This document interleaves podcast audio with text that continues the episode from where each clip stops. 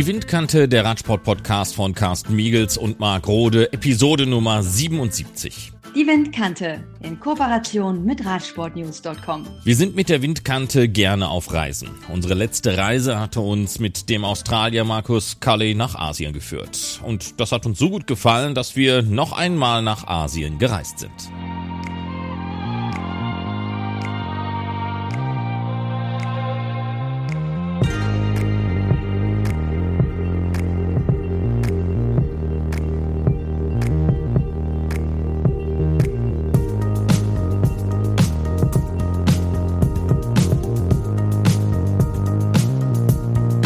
Auch europäische KT-Fahrer sind bei asiatischen Teams unter Vertrag, so zum Beispiel der Slowene Matej Drinovic. Er fährt in dieser Saison für das malaysische Team SNC. Nur die UCI Asien Tour hat noch keine Fahrt aufgenommen. Die Drittligisten zwischen Bosporus und Papua-Neuguinea müssen sich noch ein wenig gedulden, bis dann ihre Saison nach überstandener Corona-Krise auch endlich losgeht. Dabei ist Asien drauf und dran, ein Global Player im Radsport zu werden. Die asiatische Welt des Radsports in den Augen des 29-jährigen Slowenen Matej Drinovic. Yeah, the races here in Europe, uh, in Asia are really well organized. Like every team get a team bus and also all other like ceremonies and uh, you get nice uh, road book it's really well known everything and it's really on high level Die Rennen in Asien seien sehr gut organisiert. Jedes Team habe sein eigenes Transportmittel und auch die Zeremonien seien gut und man bekomme ein vernünftiges Roadbook an die Hand. Das sei alles bekannt und auf einem sehr hohen Niveau. Yeah, I would not say that uh, Asia is uh, ready to grown up with the races because they are already grown up. It's really it's really well organized. It's really big races, good prize money. You get money straight after the race, and you don't have to wait like in Europe, usually one year. So yeah, I think it's they are really on high level already and uh, maybe European cyclists uh, don't know yet about that. Maybe it's better, but yeah, the, the level of racing here is really high, and it's also difficult if you compare like uh, power output in the race, it's uh, really similar. Mattei würde nicht sagen, dass Asien bereit sei, im Radsport zu wachsen. Man sei dort bereits erwachsen. Man sei sehr gut organisiert und es gebe große Rennen.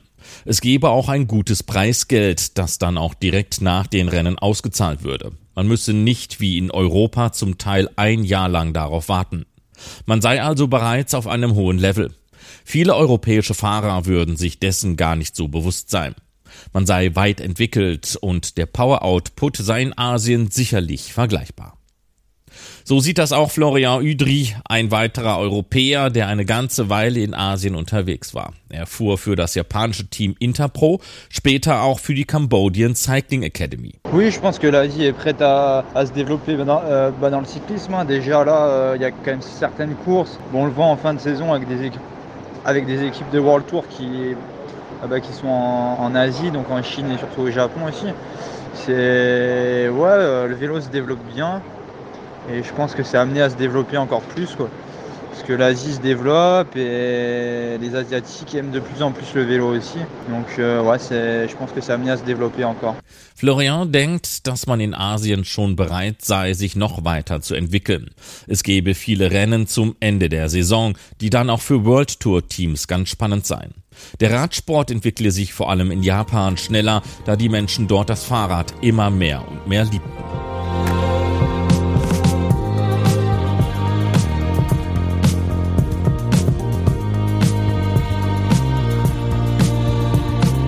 Also, for example, in China, they clean the road before every stage with the truck and uh, yeah, big roads um, really a lot of uh, spectators cheering for us. Um, maybe in Indonesia the, the roads are not so good. It's a little bit trickier, but otherwise, yeah, if uh, on, if for example on UCI races there are um, really good uh, security and also the signs for every basically every corner, every kilometer. You know exactly when KOM is coming or intermediate sprint. And yeah, maybe for the local races, it's not so good. I did now one race in Purworejo, Indonesia, and it was basically open roads with uh, traffic and uh, people on the road. It was quite dangerous, but yeah, otherwise, usually it's the organization is like uh, in Europe, maybe sometimes even better. In China würde man die Straßen zuvor mit einem Truck säubern. Es gäbe große und breite Straßen mit vielen Zuschauern, die die Fahrer anfeuerten. Die Straßenverhältnisse seien in Indonesien vielleicht nicht so gut. Das sei da schon etwas schwieriger. Aber bei UCI-Rennen gäbe es eine gute Sicherheit und auch die Beschilderungen seien so, wie sie hätten sein müssen, bei jeder Kurve und jedem Kilometer. Man wisse immer ganz genau, wann eine Bergwertung oder ein Zwischensprint anstünden. Bei den lokalen Rennen sei das aber nicht so gut. Matei habe ein Rennen in Indonesien bestritten und da war man auf nicht gesperrten Straßen mit Verkehr unterwegs.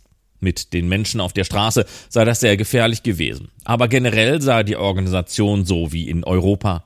Manchmal vielleicht sogar ein wenig besser. If I'm talking about the differences between European racing in, and uh, here in Asia, I would say is it's a lot uh, less controlled by the teams.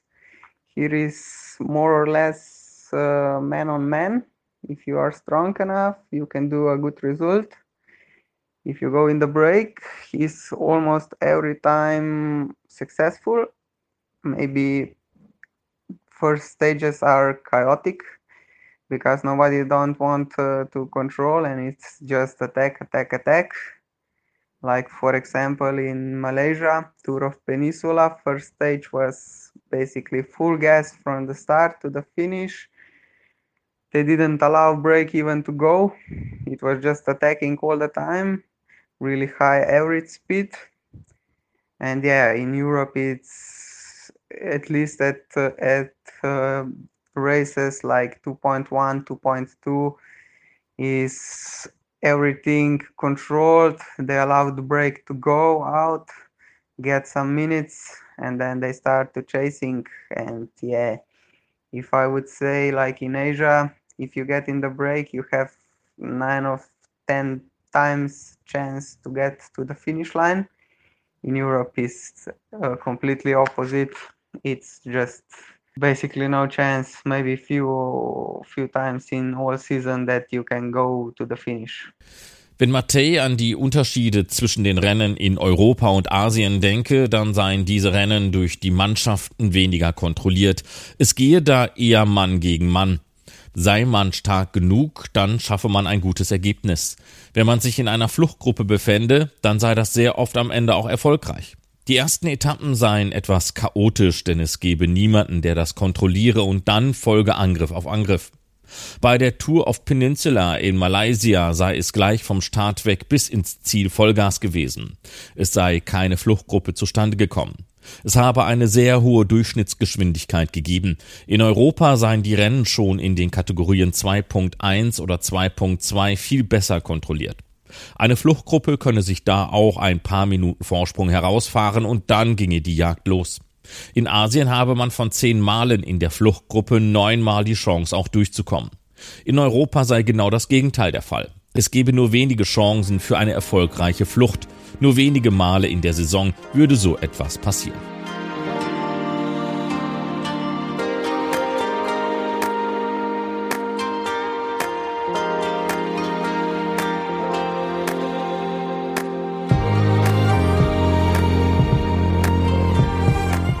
About the difficulty level, yeah, it's it's quite the same. Maybe here is even harder. In Europe, yeah, in Europe, if you can survive the climb yeah there is full gas on the climb but here is full gas all day uh, the sprints in Europe are much faster, much uh, much more controlled with uh, lead out trains. here is not so well organized and it's in sprint is really fast chaotic sometimes a lot of crashes especially in china because the roads are really really big roads with basically last five kilometer just straight and it's really hard to get organized. Was den Schwierigkeitsgrad der Rennen anbelange, so sei das in Asien vielleicht sogar noch härter. In Europa würde man Vollgas an den Anstiegen fahren. In Asien würde man den ganzen Tag über volle Pulle fahren. Die Sprints seien in Europa wesentlich schneller und besser kontrolliert. Es gebe auch Leadouts, während es in Asien nicht so gut organisiert sei. Die Sprints seien schnell, aber chaotisch.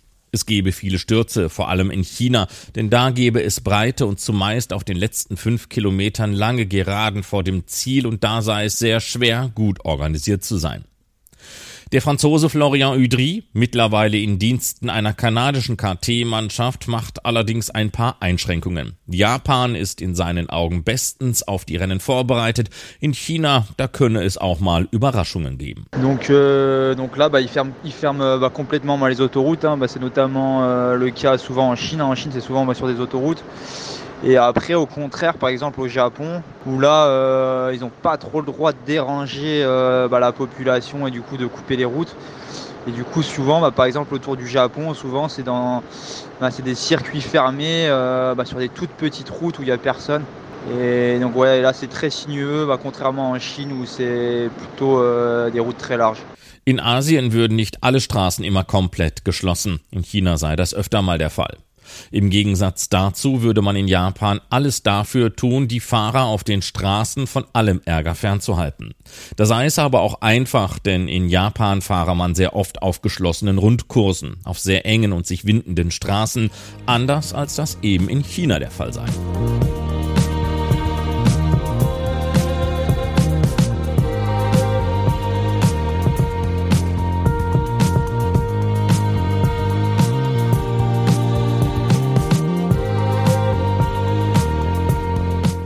Many, many good points I would like to expose here that are better than in Europe, uh, for me at least. I really enjoy when you have like opening ceremony before every race, team presentation, because in Europe, for example, on 2.2, you before the before the before the stage, we just uh, come there, race, and then everybody go for themselves here we we spent a lot of time together also with other teams like we have almost every time the same hotel and also after the race you you had a lunch together and uh, yeah it's really nice for uh, meeting new people and uh, new culture and also to to spend some time with your friends even if they are from other team. Matej kann viele gute Punkte anführen, die in Asien einfach besser seien als in Europa, zumindest aus seiner Sicht. Er genieße die kleinen Eröffnungsfeiern und Teampräsentationen immer sehr. In Europa auf dem Level 2.2 komme man zu den Rennen, bestreite diese und dann würde sich jeder nur um sich selbst kümmern. In Asien würde man viel mehr Zeit gemeinsam verbringen, auch mit anderen Mannschaften. Man habe meistens das gleiche Hotel, in dem alle untergebracht seien. Nach den Rennen habe man dann auch ein gemeinsames Abendessen. Es sei gut, um neue Leute und eine neue Kultur kennenzulernen und man könne eine gute Zeit mit Freunden verbringen, auch wenn sie aus anderen Teams kämen. There are a lot of many many interesting stories about here, you know. Sometimes the hotels are really exceptional. It's like five star hotel almost all the time, at least in UCI races. But then sometimes for in a local race you have shitty hotel with no air conditioning and yeah sometimes you just uh, want to book something else but yeah sometimes you cannot even find something better yeah and otherwise what i would say the stories. Yeah Aegean volcano that was one of the best. It's like uh, some guys have to walk up there because it's really steep. And yeah also sometimes you on the profile it uh, doesn't look that hard but here in indonesia the climbs are mighty. Like uh, you will not find in europe climbs hard like that and also with uh, all these uh, Asian lightweight riders, it's really hard to compete sometimes. Es gebe eine ganze Menge interessanter Geschichten zu berichten. Manchmal seien die Hotels schon sehr außergewöhnlich. Zumindest in den UCI-Rennen wohne man meistens in Fünf-Sterne-Hotels. Doch bei lokalen Rennen seien die Hotels doch auch ziemlich shitty, ohne Air Conditioning und dann würde man am liebsten etwas anderes buchen wollen. Aber dann könne man auch nichts Besseres finden. Und was die Stories anbelange, Egan Vulcano, das sei doch einer der besten gewesen. Einige mussten dort hinauflaufen, weil es dort so steil gewesen sei. Auf dem Profil sehe es dann nicht so hart aus, aber in Indonesien seien die Anstiege doch echt der Hammer. Etwas Vergleichbares würde man in Europa so nicht finden. Und dann wäre es auch schwer, gegen diese ganzen asiatischen Leichtgewichte an solchen Anstiegen zu bestehen. Yeah, one fun experience was also this year race in Vietnam, WTW Cup. It's a good race, eight day race this year. Yeah, but you don't have nothing. Basically, you don't know uh, when the start is and uh, also you don't get get the profiles of the stages. And yeah sometimes also the length of the stage is unknown. So it's uh, quite tricky. It was fun experience. And yeah also last two days were like 45 degrees. I was completely burnt uh, it was really hard to race. But yeah after after that all is behind you it's it's nice to have good story to tell others. Eine spaßige Erinnerung sei auch das Rennen in Vietnam gewesen, der VTV Cup.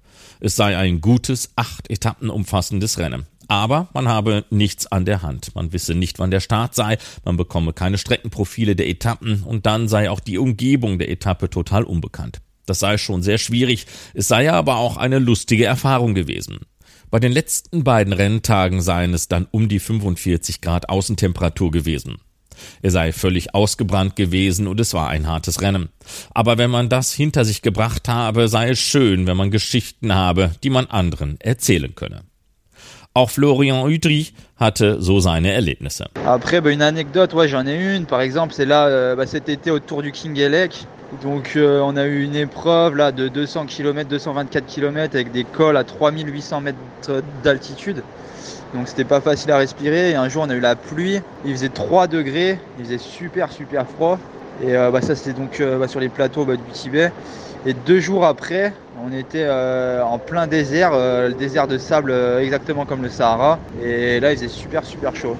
Anekdoten gebe es genug. Bei der Tour auf King High Lake habe es eine Etappe mit einer Länge von 224 Kilometern gegeben. Da ging es dann auch auf 3800 Metern Höhe hinaus. Da wäre es gar nicht so einfach zu atmen. An einem anderen Tag hatte es schwere Regenfälle gegeben und bei nur drei Grad sei es sehr kalt gewesen. Zwei Tage später dann das krasse Gegenteil, eine Fahrt durch die Wüste und eine Hitze wie in der Sahara.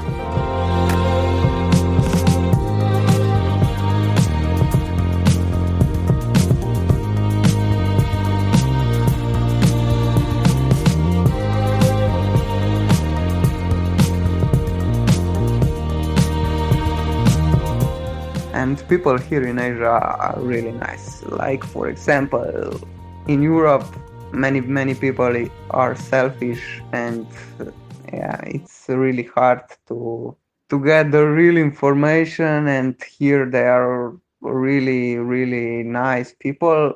They would do everything for you. They are kind of disappointed if you if you don't tell what you need, and they cannot arrange that for you so yeah also the LOs the translators they they do really good job every time. And yeah they they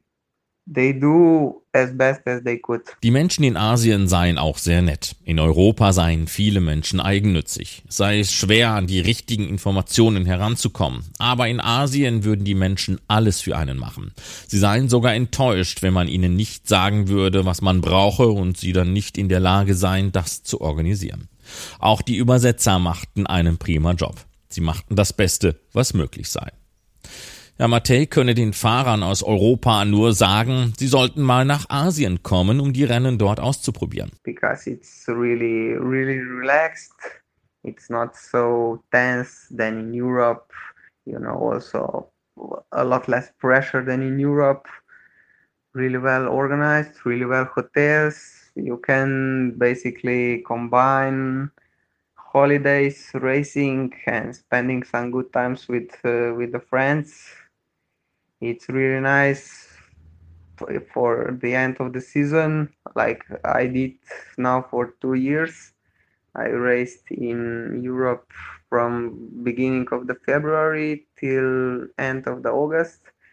And then basically european season is over. So you can come here and uh, race till christmas if you want yeah and it's really nice to get some good uh, kilometers fast kilometers in your legs. Have some fun meet some new people new culture and yeah i say every cyclist uh, if he can he could try he should try this racing here in asia Es sei alles so relaxed und nicht so streng wie in Europa. Es gebe weniger Druck, alles sei sehr gut organisiert und auch die Hotels seien prima. Man könne Rennen, Urlaub und eine gute Zeit mit Freunden bestens miteinander kombinieren. Das sei sehr schön für das Ende einer Saison. Mattei selbst macht das nun schon seit zwei Jahren. Er fahre in Europa von Februar bis Ende August und dann sei seine Europasaison vorbei und er gehe dann nach Asien. Und dann könne man bis Weihnachten fahren, wenn man das denn wolle. Es sei schön, dann einige Rennkilometer in die Beine zu bekommen. Man könne Spaß haben, neue Leute kennenlernen, eine neue Kultur entdecken. Jeder Radsportler sollte solche Rennen in Asien einfach mal ausprobieren.